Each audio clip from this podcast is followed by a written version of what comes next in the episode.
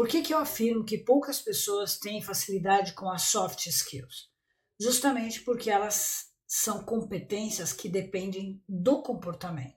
Comportamento é resultado, muitas vezes, do nosso inconsciente, né? da parte do cérebro que hospeda traumas, engramas, supressões, invalidações, e elas são acionadas por meio de gatilhos mentais que fazem com que você tenha um tipo de pensamento, desperta um sentimento e esses sentimentos um tipo de comportamento, né? Que aí a gente pode ser mais confiante ou assustado, dependente, proativo, tímido, extrovertido, covarde, alienado, enfim. Esses comportamentos são, portanto, resultados de uma história de vida por meio das nossas interações com pessoas, amigos, familiares, num determinado ambiente, com um determinado tipo de educação, de cultura, e que faz a gente ser quem a gente é, ou melhor, capaz ou não de re realizar determinadas coisas. Muitos arriscam, enquanto outros são mais conformados com o destino que possuem. As soft skills são bem-vindas, mas não será num cursinho de final de semana que uma pessoa vai adquirir essas competências para alavancar a sua carreira. Cada carreira, ela tem um foco tem algumas que são mais focadas né, em hard skills e outras em soft skills.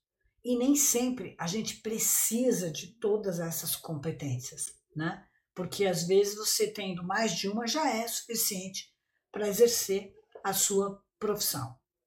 O importante é que você precisa saber que o cérebro funciona assim.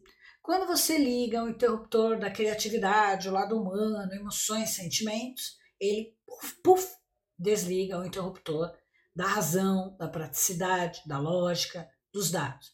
Isso é default, configuração do cérebro. Para de forçar pessoas que são mais criativas ou inovadoras a ficar fazendo planilhas, gráficos, né? esse lado mais de dados, estatísticas. Elas gostam de se relacionar com, com pessoas, né? assim como as pessoas que são mais de códigos, dados, mais racionais, para de forçar ela a ser toda social, né? Gostar de estar no meio das pessoas. Cada um é de um jeito. E eu sempre penso que é o seguinte: as pessoas são sempre as pessoas certas, às vezes nos cargos e nas empresas erradas, porque foram contratadas de forma incorreta. Não existe pessoa errada. O que existe é isso: o líder que não sabe muito bem aproveitar o potencial de cada pessoa.